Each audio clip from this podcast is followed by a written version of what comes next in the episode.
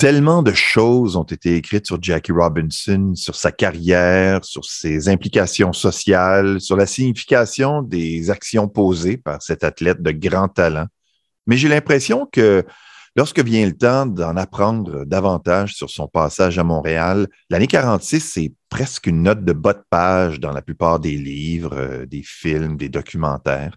Pourtant, Robinson lui-même a écrit dans My Own Story, publié en 48, ce que vous entendez au début de chaque épisode et qui, selon moi, justifie la production de ce balado.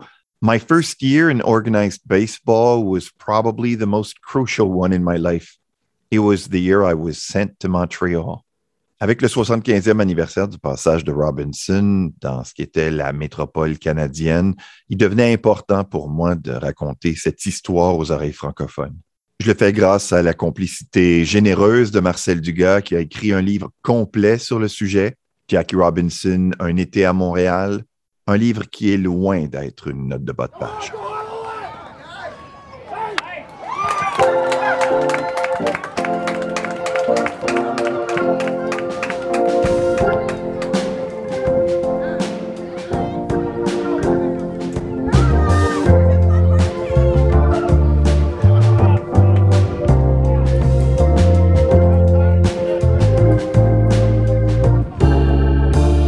946. Jackie Robinson et les Royaux de Montréal par Marcel Dugas. Premier épisode. Monday, Monday or Tuesday, Wednesday, Thursday or Friday. I want you near every day in the year. Oh, won't you tell me when we will meet again? Sunday, Monday, or always. If you're satisfied, I'll be at your side. Sunday, Sunday or Monday, or always. No need to tell me now what makes the world go round when at the sight of you my heart begins to pound and pound. And what am I to do? Can I be with you Sunday, Monday, or always? Sunday, Monday, or always Bing Crosby avec un extrait de ce qui était numéro un au Hit Parade américain la semaine du 23 octobre 1945, journée où euh, Jackie Robinson aurait signé son contrat. Marcel, depuis quand tu as décidé de porter autant d'attention sur, euh, que ce soit les Negro Leagues, sur euh, Jackie Robinson, sur les Royaux? Ben, en fait, ça remonte assez loin. Moi, je suis quelqu'un, bon, je suis un historien déjà de formation au départ. Je suis un fan de baseball et c'est quelque chose qui se rejoint souvent. La, la communauté des gens intéressés par l'histoire du baseball, c'est beaucoup plus prévalent, je pense, que dans la plupart des autres sports où on s'intéresse un peu à l'histoire, mais où l'histoire est beaucoup moins pertinente parce mhm. que les joueurs d'autrefois sont moins importants, sont moins présents dans les des records encore aujourd'hui. Donc, il y a un, fort courant d'intérêt pour l'histoire du baseball parmi les amateurs de ce sport-là. Puis, j'aime les équipes qui n'existent plus, les stades qui sont disparus, tout ça. Donc, vous mettez tout ça ensemble, puis ça m'a mené au Royaux de Montréal, donc l'équipe qu'on a eue, euh, professionnelle qu'on a eue à Montréal avant les expos. Et évidemment, quand on s'intéresse à l'histoire des Royaux de Montréal, il faut commencer par la saison 1946, où les Royaux sont devenus la première équipe intégrée dans le baseball qu'on disait organisé, donc le baseball blanc au 20e siècle, quand Jackie Robinson a fait la, pluie et le beau temps pour les Royaux cette année-là dans la Ligue internationale. C'est venu naturellement cet intérêt pour ça, puis de, constater que l'histoire complète de cette saison-là, qui est à nul autre pareil à toutes sortes de points de vue, n'avait jamais réellement été faite eh bien, c'est ce qui m'a amené d'abord à vouloir euh, euh, live tweeter la saison 1946 que j'ai fait en 2013, donc sur les réseaux sociaux au jour le jour, faire la description. Et j'en suis venu à partir de ça à tout mettre ça ensemble et à publier mon livre, donc Jackie Robinson, un été à Montréal. Parce qu'au départ, c'était pas un livre. Dans ta tête, il n'était pas question de, de le publier? ben, euh, le point d'entrée, c'était vraiment euh, à ce moment-là, euh, Twitter, c'était, sans dire que c'est nouveau à ce moment-là, c'était quand même plus récent. Il, s'est passé beaucoup de choses depuis ce temps-là. Et je voyais des comptes comme ça de gens qui présentaient des événements au jour le jour sur Twitter. Je me suis dit, mais c'est une bonne formule, c'est jeune, c'est dynamique. Voilà, c'est comme ça qu'on communique des, informations dans le monde d'aujourd'hui. Donc, j'ai décidé de faire ça. Puis je me disais, bon, ben, qu'est-ce que je peux faire maintenant avec toute la recherche que j'ai faite sur ce sujet-là? Autant partir d'un médium nouveau comme Twitter et finalement que ça nous mène à un médium ancien comme le livre. J'ai trouvé que c'était la façon parfaite de, boucler la boucle de toute la recherche que j'avais faite sur ce sujet-là.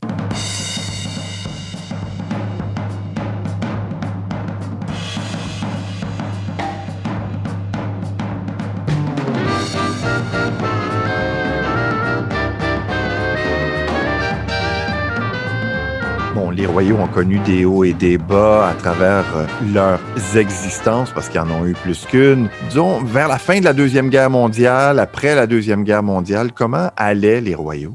Euh, c'était, on venait de passer, ne l'oublions pas, dix ans de crise économique suivis de six ans de guerre mondiale. Ça avait été une période extrêmement difficile. Ces 15 ans-là de ah. crise et de guerre, coup sur coup.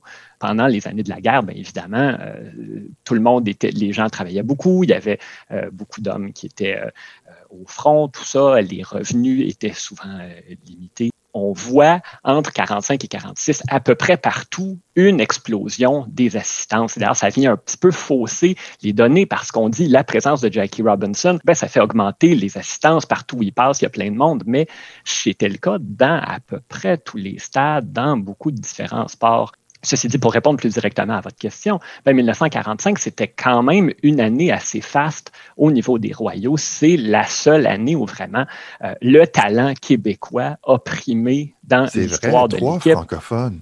Euh, Gladu Bréard et Jean-Pierre Roy qui ont fait la pluie et le beau temps dans une ligue où, il faut le dire, le calibre était un petit peu dilué par l'absence de beaucoup, beaucoup de joueurs qui étaient en train de, servir euh, sur les champs de bataille à ce moment-là. Euh, on a gagné le championnat de la saison régulière, bien failli gagner le championnat des séries éliminatoires. Mmh. C'était une saison formidable dossier de 95 et 58 et euh, quelques chiffres. Là, on parle de deux fois plus de spectateurs que l'année précédente, euh, soit 397 517, en plus des 60 000 durant les séries.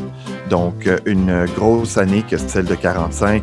Ils n'avaient rien vu encore. La saison 46 a été encore meilleure, même s'il y avait moins de contenu local.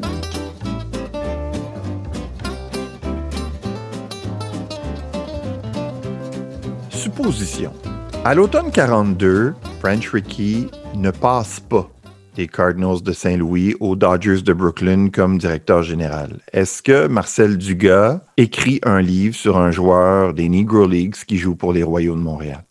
Probablement que non. Probablement que non. Branch Rickey, donc, qui était euh, président, directeur général des Dodgers de Brooklyn, on peut le mentionner, euh, lui, il travaillait effectivement pendant longtemps. C'est lui qui a on peut presque dire mis au monde les Cardinals de Saint-Louis. Si les Cardinals de Saint-Louis sont ce qu'ils sont aujourd'hui, c'était une équipe euh, de, de fond de classement presque perpétuellement avant son arrivée. On y attribue les filiales d'ailleurs c'est lui qui a développé le réseau des filiales. Et puis, c'est à partir de du moment où il est arrivé où les Cardinals deviennent la puissance qu'ils sont aujourd'hui. On sait c'est la deuxième équipe qui a remporté le plus de séries mondiales dans les ligues majeures, son, deux, son, son premier dans la Ligue nationale.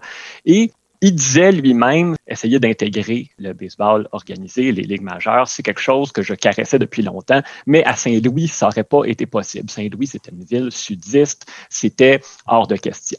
Il quitte Saint-Louis, il s'en va à Brooklyn. Il dit au conseil d'administration des Dodgers, By the way, vous m'engagez, euh, je vais transformer les Dodgers aussi pour en faire une équipe compétitive comme je l'ai fait à Saint-Louis et j'ai l'intention de travailler à l'embauche de joueurs afro-américains. C'est pas quelque chose là, qui. Ben, il a développé énormément de choses en, secret dans toute cette histoire-là, parce que c'est un homme qui, euh, on pourra peut-être en reparler, là, qui, a fait toutes sortes de stratagèmes, toutes sortes de combines pour arriver à son objectif.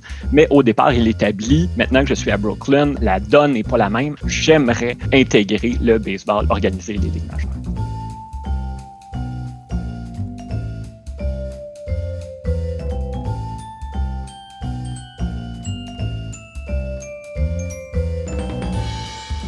À quand remonte la première rencontre entre Branch Rickey et Jackie Robinson?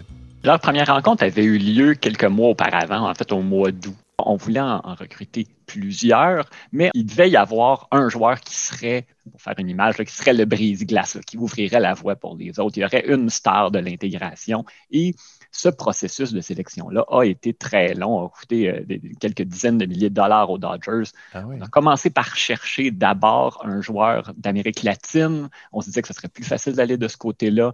Euh, on a pensé pendant longtemps à un joueur qui s'appelait Silvio Garcia, qui était cubain, qui a joué pour les Athlétiques de Sherbrooke dans la Ligue provinciale du Québec par la suite d'ailleurs. Mais côté euh, comportement en dehors du terrain, côté tempérament, c'était pas vraiment ce qu'on cherchait. Finalement, on s'est dit, on va prendre un joueur afro-américain. Et après une longue étude, une longue recherche, euh, on a enquêté. Euh, Brian Trickey savait à peu près tout sur Jackie Robinson. Il l'a fait venir à son bureau à Brooklyn en août. Et là, il y a eu cette grande confrontation, ce, ce grand de rencontre au sommet qu'on présente dans à peu près toutes les œuvres où on parle de Jackie Robinson, où il a recréé différents scénarios de choses qui allaient se produire, soit se faire insulter, soit se faire euh, traiter du mot en haine. Mhm. Et Jackie Robinson lui a dit, vous cherchez quelqu'un qui n'aura pas le courage de répliquer. Il a dit non, au contraire, je cherche quelqu'un qui aura le courage de ne pas répliquer. Euh, phrase très célèbre. À ce moment-là, Jackie a dit, ben, parfait, j'embarque j'ai le goût de tenter cette expérience-là. Je suis prêt à le faire. Dès lors, c'était décidé qu'il s'en allait à Montréal, qu'il signerait un contrat dans les prochains mois. Robinson euh, le savait, ça. Oui, ça c'était clair dès ce moment-là. Euh, et maintenant, il suffisait juste d'attendre d'apposer euh, son nom au bas d'un contrat officiel des Royaux, mais il y avait une entente avec l'organisation des Dodgers dès le mois d'août. Sa saison à Kansas City était probablement pas terminée à ce moment-là, au mois d'août? Il était en plein, euh, littéralement, on a été le chercher au milieu de la saison pour le mhm. faire venir euh, à Brooklyn. Euh, Ricky avait envoyé un de ses éclaireurs, Clyde Sookfort, un ancien gérant des Royaux d'ailleurs, qui devait voir jouer Jackie Robinson, mais Jackie ne jouait pas, il était blessé à ce moment-là. Mais il a dit, même si je ne l'ai pas vu jouer, Branch Ricky voudrait te rencontrer. Et ça, ça a mis la puce à l'oreille, parce qu'à ce moment-là, techniquement, les Dodgers recrutait pour l'équipe qui comptait mettre sur pied dans cette nouvelle ligue réservée aux joueurs noirs que Branch Rickey est en train de mettre sur pied, les Brown Dodgers euh, de Brooklyn à ce moment-là. Jackie s'est douté de quelque chose quand il dit il me ferait pas venir à son bureau pour me rencontrer si c'était pour jouer dans une ligue pour joueurs afro-américains. Il y avait Anguille sous roche, effectivement, il se doutait que l'intérêt était plus grand que ça. Et effectivement, on lui a dit c'est pour les vrais Dodgers qu'on veut te signer, mais pas pour tout de suite. D'abord, tu dois aller faire tes classes dans cette ville, dans ce pays étranger euh, qui s'appelle Montréal au Canada. Mais de toute évidence, le gars savait garder un secret. Euh, oui, absolument. Parlons du contrat. Bon, j'ai lu 600 euh, dollars par mois avec un boni de signature de 3500 dollars. Je savais même pas qu'il y avait des bonis de signature à cette époque-là. C'est beaucoup ou pas, 3500 dollars? En tout et partout, c'était à peu près 5000 dollars, là, parce que sur une saison de 5 mois et demi, donc à 600 dollars par mois, plus le 3500, effectivement, les recrues très, très prometteuses pouvaient se faire offrir des montants d'argent quand même intéressants par les organisations, mais 3500 dollars, euh, ce salaire-là était intéressant, c'était mieux que ce qu'il aurait fait dans une usine ou peu importe, mais c'était pas une somme démesurée, surtout pas pour un joueur qui est aujourd'hui au temps de la renommée. C'était quand même une bonne affaire que les Dodgers ont réalisée. Maintenant, c'est quand même un enjeu dont on discutait depuis plusieurs années. Il a fallu qu'on change de commissaire au baseball pour que ça devienne possible. Il y a même un comité des ligues majeures pour l'intégration dans le baseball qui a été mis sur pied. Est-ce que c'était sérieux ou tout ça, c'était de la poudre aux yeux pour essayer de calmer euh, l'opinion publique? Bien, il est difficile de déterminer très exactement le vrai du faux dans toute cette histoire-là à bien des niveaux. Quelqu'un comme euh, Bill Veck, par exemple, qui a été propriétaire dans le baseball majeur de plusieurs différents clubs, qui est un homme euh, euh, très coloré, qui avait toujours des idées assez particulières, incidemment, lui a prétendu qu'il avait voulu acheter les Phillies de Philadelphie pendant la Deuxième Guerre mondiale et remplir l'alignement avec des joueurs des Negro Leagues, mais que mhm. le commissaire Kenneth Mountain Landis euh, l'en avait empêché c'est pas à 100% certain si c'est vrai ou non. De même, il y a eu effectivement des camps de sélection. Jackie Robinson en a fait deux avec les White Sox de Chicago d'abord, puis avec les Red Sox de Boston. Euh, dans les deux cas, ça, c'était probablement euh, pour faire du spectacle, évidemment. un, des, de ces évaluateurs au camp euh, des White Sox, si je me rappelle, a dit Jackie Robinson, ça, ça, vaut de l'or, un joueur comme ça. N'importe qui serait content de l'avoir sur son alignement. Ça n'a pas été accompagné d'une offre de contrat. Et quand on a décidé de créer effectivement un comité sur la possibilité d'intégrer les lignes majeures à New York. Ça venait du maire de New York. C'était quelque chose qui était éminemment politique. C'était pour essayer de plaire à un certain électorat. Donc, c'est une, question qui est très complexe, puis c'est difficile. Tout le monde a un peu sa version des faits. Tout le monde essaie d'améliorer son rôle, y compris celui qui a succédé à Kenneth Mountain Landis, le commissaire Chandler, qui lui s'est toujours présenté comme quelqu'un, ah, moi je suis tellement en faveur de l'intégration.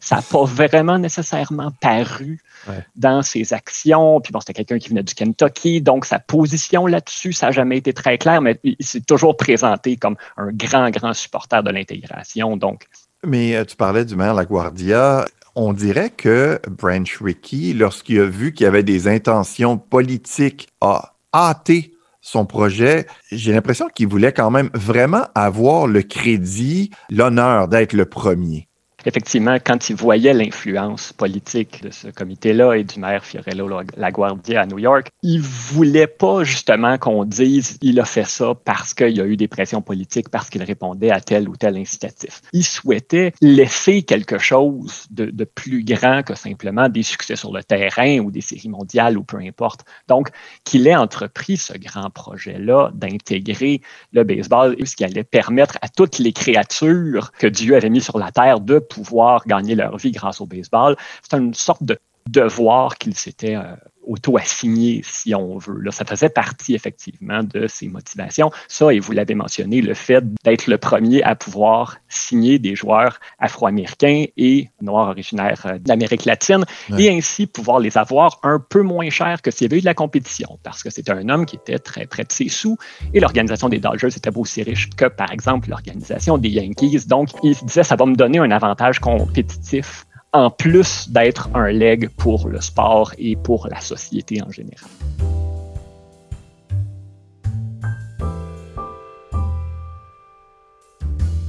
Dans une entrevue donnée à Éric Leblanc de RDS, tu disais que Montréal n'était pas le paradis antiracial que l'on aime parfois mettre de l'avant dans cette histoire il y avait de la discrimination raciale à Montréal, que ce soit euh, dans le logement, dans l'emploi, dans l'éducation. Les personnes afrodescendantes, c'est une toute, toute petite communauté à Montréal à l'époque. Ils étaient réunis dans un quartier, ils étaient réunis euh, assez en bas de l'échelle euh, socio-économique.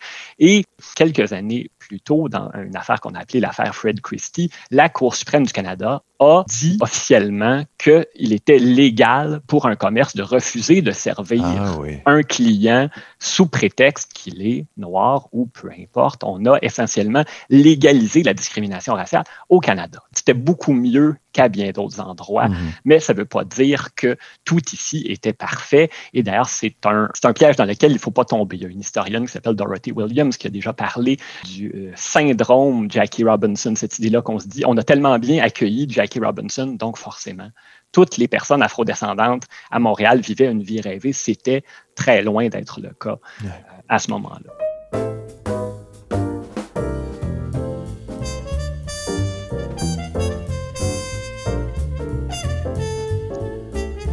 Faut peut-être expliquer et clarifier que si les joueurs de race noire ne pouvaient pas jouer dans les majeurs, c'était pas totalement inimaginable que des blancs et des noirs, même aux États-Unis, à cette époque et un peu avant, se retrouvent sur le même terrain occasionnellement. Sur le même terrain, ça allait. Ce qui était vraiment novateur des Royaux de 1946, des Noirs et des Blancs dans la même équipe avant qu'on ait des Negro Leagues. Ça commence en 1920. Avant ça, ils vont se constituer des équipes itinérantes. Il fallait trouver un moyen de gagner notre vie euh, en, en, jouant au baseball. On se promène d'une ville à l'autre et on affronte des équipes de joueurs noirs, de joueurs blancs, peu importe, et d'ailleurs, il y a eu des, tournées très célèbres qui se faisaient des équipes entièrement composées de joueurs noirs qui faisaient des tournées en compagnie d'une équipe qui, ça aussi, a une histoire intéressante qui s'appelle l'équipe de la House of David. Donc, la, maison de David, c'était des joueurs qui étaient réputés comme étant tous de religion juive, même si, bon, ils ne l'étaient pas tous dépendant des périodes. Et souvent, ils portaient des, grosses barbes, tout ça. Et donc, les joueurs juifs contre les joueurs afrodescendants, c'était deux groupes de marginalisés, semi-exclus dans la société qui se promenaient de ville en ville pour jouer les uns contre les autres. Enfin bref, ça, c'est toute une histoire dont on pourrait parler aussi. Mais à partir du moment où les afrodescendants donc, commencent à se former des équipes itinérantes, très vite, ils vont trouver le marché québécois, le marché montréalais intéressant.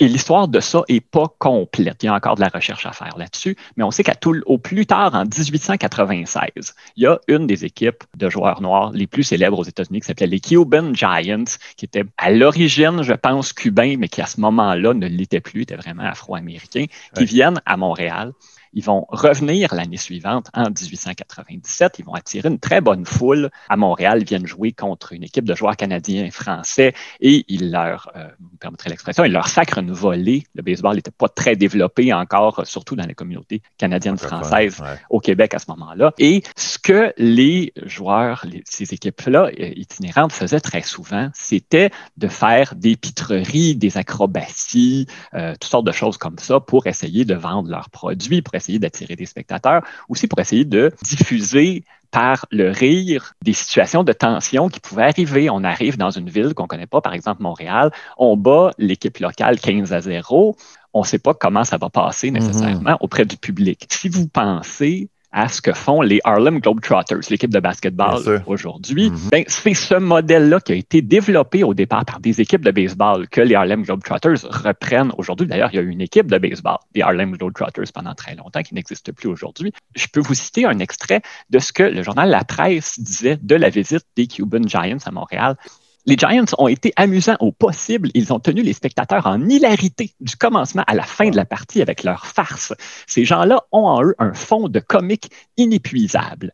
Évidemment, ce n'était pas une question de fond de comique, c'était que il fallait attirer des spectateurs, il fallait vendre des billets. Je suis pas mal certain qu'ils auraient préféré juste jouer au baseball normalement dans les majeurs ou dans les, ligues mineures avancées si on leur avait donné la chance plutôt que de faire des pitreries. Mais il y avait pire que ça. Il y a une équipe qui s'appelait les Zulu Cannibals. Des fois, les oh. Zulu Cannibal Giants, qui eux, là, là, on est dans le baseball vaudeville vraiment là, à fond la caisse euh, ils étaient afro-américains, mais ils se faisaient passer pour des membres de tribus africaines. Ils jouaient pieds nus, ils avaient des jupes de paille, on leur faisait des peintures qu'on pensait être des peintures de guerre zoulou. Ils parlaient genre de langue inventée, ils faisaient des bruits, là, vraiment, on poussait l'angle de on est, on vient d'une tribu du fond de la jungle africaine. Ils jouaient sous des noms d'emprunts qui sonnaient africains, souvent des rivières d'Afrique, tout ça. C'est Josephine Baker en moins sexy sur un terrain de balle. C'est le désespoir, en quelque part. C'est il faut trouver un moyen de gagner notre vie et si on peut attirer des gens comme ça. Et d'ailleurs, les Zulu Cannibals sont venus plusieurs fois au Québec dans les années 30 et 40 et les gens adoraient ça, voir ça. Ils attiraient toujours des bonnes foules. C'est à ça que, malheureusement, les personnes afrodescendantes devaient s'abaisser très souvent.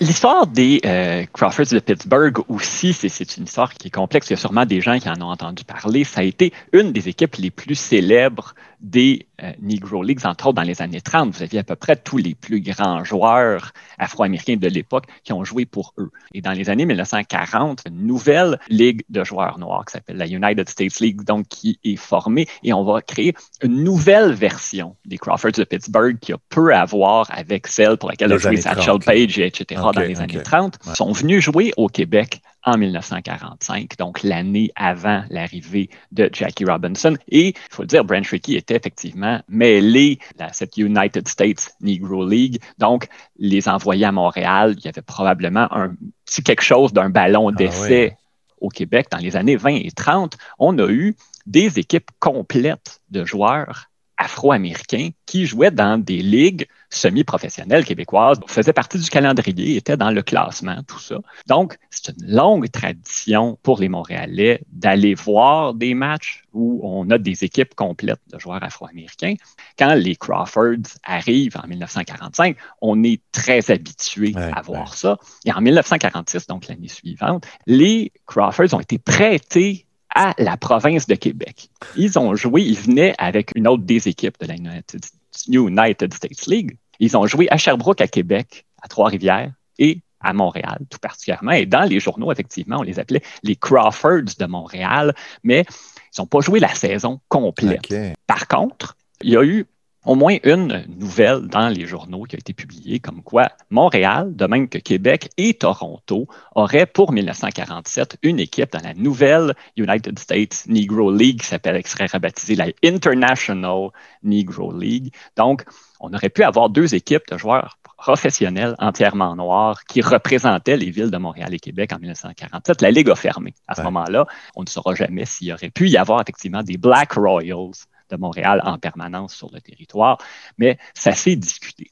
Est-ce qu'il y a des, euh, des, dirigeants qui ont eu des objections à ce qu'on inclue des équipes de joueurs noirs dans les ligues pro, semi-pro québécoises? J'ai dénombré au moins trois exemples de ces équipes-là de joueurs afro-américains qui venaient passer des grandes parties de la saison de baseball à Montréal, qui jouaient dans des ligues locales à Montréal ou, ou au Québec comme ça s'est fait à plusieurs reprises, je vais présumer que ça passait bien auprès des autres joueurs, mhm. évidemment mhm. auprès des spectateurs. Il y a un cas, par exemple, qui est recensé. Ça se fait en 1936. Les Royaux de Montréal, donc, qui existaient déjà euh, à ce moment-là, qui étaient revenus en 1928, donc les Royaux de la Ligue internationale, devaient disputer un match hors concours contre les joueurs étoiles de la Ligue provinciale du Québec et trois joueurs afro-américain d'une équipe qui s'appelait les Black Panthers, donc qui jouait dans la Ligue provinciale à ce moment-là, devait faire partie du club d'étoiles qui allait affronter les Royaux. Mais il y a au moins deux joueurs des Royaux, donc deux joueurs blancs, évidemment, qui ont dit s'il y a des joueurs noirs dans l'autre équipe, on ne joue pas les joueurs des Black Panthers ont dû être retirés en catastrophe de l'alignement pour permettre la tenue du match. À ce moment-là, d'ailleurs, on, a dit dans les journaux par la suite qu'il y a un règlement dans le baseball pré-intégration qui dit si les joueurs blancs s'objectent à la présence de mmh. joueurs noirs dans un match, ils peuvent refuser de les affronter. C'était évidemment faux, il n'y avait pas de règlement à ce niveau-là. C'est juste que les blancs se permettaient de dire moi, je ne veux pas affronter des joueurs noirs. Puis s'ils avaient assez d'influence, ben à ce moment-là, on pouvait faire retirer les joueurs noirs, on pouvait modifier l'alignement de l'autre équipe. C'est quelque chose qui était assez courant, puis c'est comme ça qu'avait commencé la ségrégation dans le baseball. Au départ, le baseball était mixte mais il y avait des joueurs d'influence. On, cite souvent Cap Hansen des, Cubs de Chicago, un des premiers très grands frappeurs de l'histoire du baseball, qui a été parmi les premiers à refuser d'affronter des équipes intégrées, et ça a mené tranquillement pas vite vers la ségrégation dans le sport.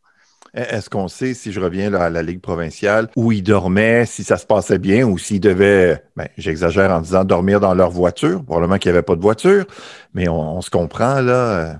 Ça fait partie des choses qui restent à éclaircir. Je pense qu'il y avait probablement moyen de se loger d'une manière euh, acceptable. Est-ce qu'ils vivaient en, chambre, probablement dans, le bas de la ville? Mm. Et pour ce qui est de euh, loger dans les différentes villes en province, j'ai jamais entendu parler que ça représentait un problème à ce niveau-là. Mais ça, c'est une recherche qui effectivement demeure à être faite. Mais est-ce qu'on peut penser, Marcel, qu'une équipe qui arrive à Sherbrooke pour dormir dans un hôtel aurait quand même fait peut-être pas la une, mais la page 3 ou la page 4 d'un journal que normalement, si on cherche, on devrait trouver un journaliste qui, qui, a mentionné ça il est fort probable que ça suscitait un intérêt justement parce que c'était quelque chose d'inédit. Et euh, par la suite, je vous parlais tout à l'heure des euh, Zulu Cannibals. Il y a eu une autre équipe qui a repris un peu le même modèle par la suite, qui s'appelait les Clowns d'Indianapolis. Ah euh, une des versions de cette équipe-là, euh, Hank Aaron, je vous mm autres, entre autres. Et il s'appelait les Clowns, effectivement, parce qu'ils misaient beaucoup sur les pitreries. Ils sont, même après l'intégration, ils ont continué à venir au Québec très régulièrement. Ils sont venus à plusieurs reprises dans les années 50 et 60 et ils allaient vraiment jouer par partout. Entre autres, je pense en 1958, ils ont établi un record d'assistance pour un match de baseball à Jonquière. Ah oui. Euh, donc, le passage d'équipes entièrement formées de joueurs afro-américains, c'est sûr que ça suscitait un intérêt, mais je pense pas que ça aurait été de langue de ils ont dormi dans un hôtel chez nous. Je pense pas que ça aurait été cet aspect-là qui mhm. aurait retenu euh, l'attention. Mais là, je, m'aventure en disant ça. C'est pas quelque chose que j'ai vérifié personnellement. Ça m'apparaît assez coûteux. E-, est-ce qu'on sait si ces équipes-là arrivaient à faire leurs frais mais c'était pas une vie très payante. On s'entend être joueur de baseball itinérant hmm. et ça demandait de jouer énormément de matchs. Euh, on a tout plein de, de récits de ces équipes-là qui jouaient deux, parfois trois matchs dans la même journée dans trois villes différentes pour justement essayer de euh, générer assez de revenus pour pouvoir en vivre relativement confortablement. C'était une vie qui était excessivement difficile, vivre continuellement sur la route quand, effectivement, dans la plupart des endroits où vous vous rendez, les restaurants ne vous acceptent pas, les hôtels ne vous acceptent pas. Et dans le cas euh, spécifique de ces équipes-là qui venaient au Québec, celles qui étaient assez bien établies probablement demandaient d'avance une, somme forfaitaire pour pouvoir jouer le match, mais vous êtes toujours sujet à est-ce que vous allez attirer des spectateurs ou non? Il y a eu des matchs qui ont été joués par les, Crawfords de Pittsburgh euh, en 1946, un match à Sherbrooke devant à peu près 100 personnes, une journée où il faisait mauvais. Euh, euh, ça n'a pas, pas été très payant pour les joueurs ce jour-là, on s'entend. Quand ils, sont, ils étaient venus jouer l'année précédente au stade de Lorimier, qui avait 8000 spectateurs, ça avait été pas mal plus profitable.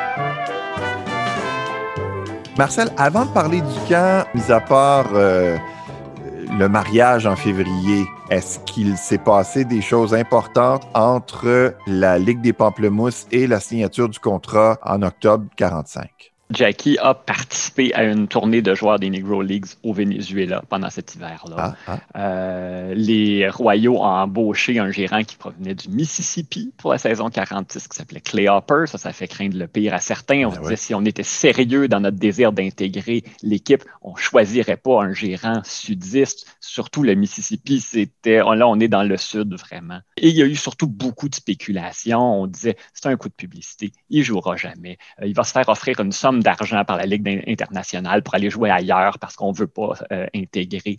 Beaucoup de discussions comme ça autour de lui, mais finalement, on est arrivé au début du camp d'entraînement et il était là et il faisait partie, éventuellement, il a fait ses débuts dans la Ligue internationale. Donc, toutes ces rumeurs-là n'étaient effectivement que des rumeurs, puis on ne saura jamais vraiment s'il y avait du sérieux derrière ça. Ben non, c'est juste quelqu'un qui avait entendu ça quelque part. ouais. OK. Lors du prochain épisode, nous reprenons l'histoire des Robinson alors qu'ils arrivent à Daytona Beach pour le début du camp d'entraînement. Il sera bien sûr question de son entrée fracassante dans la Ligue internationale lors du premier match de la saison régulière à Jersey City, en plus des mois d'avril et mai des Royaux de Montréal. Ont collaboré à la production de ce balado Marcel Dugas, auteur du livre Jackie Robinson, Un été à Montréal Co-réalisateur, concepteur, intervieweur, Luc Fortin. Co-réalisateur et technicien audio, Yannick Roberge. Correctrice des textes, Louise-Anne Leblanc. Je suis Benjamin Marin d'Osreist. Merci de faire connaître ce balado.